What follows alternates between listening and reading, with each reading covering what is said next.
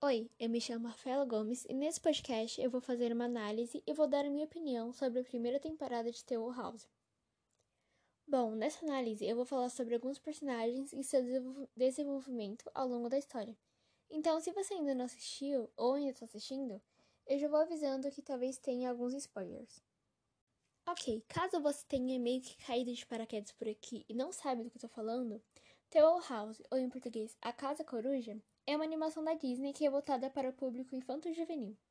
A série conta sobre Luz Noceda, uma adolescente que é apaixonada por livros de fantasia que acaba indo parar em um mundo mágico onde ela conhece Ida, a bruxa mais poderosa das Ilhas Ferventes.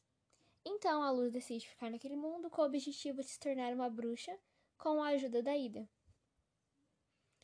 Ao decorrer dos episódios, a gente vai acompanhando a vida da protagonista e as suas descobertas sobre o novo mundo. Eu gostei bastante do visual da série porque mistura o cartoon com o visual mais bizarro e esquisito. Assim acaba agradando um público mais amplo. Apesar da história de The Wall House ser um pouco mais simples, ainda assim ela passa várias mensagens importantes, como uma moral a cada episódio. Eu realmente não estava esperando ter personagens tão bem desenvolvidos e com personalidades incríveis e únicas, e também não estava esperando uma representação LGBT. Agora, falando um pouco mais sobre os personagens, a Luz é uma garota com descendência latina que em vários momentos quebra padrões de gênero. Ela usa roupas que servem para ambos os gêneros, ela tem cabelo curto, tem gostos nerds e digamos que um pouco esquisitos para uma menina padrão. A Ida é uma bruxa poderosa que não tem medo de ser ela mesma. Ela tem muita autoconfiança e, mesmo não demonstrando muito, ela se preocupa com os outros à sua volta. E ao longo da série, ela acaba criando uma relação de mãe e filha com a Luz, que vai crescendo cada vez mais a cada episódio.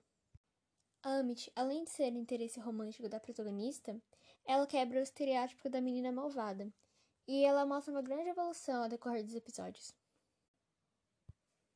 Theo House fala sobre vários temas que eu gosto. Tem personagens incríveis, quebra estereótipos de gênero, tem muita representatividade e tudo isso em universo de bruxas e monstros, uma coisa que particularmente eu gosto bastante. E não é à toa que acabou virando uma das minhas séries preferidas.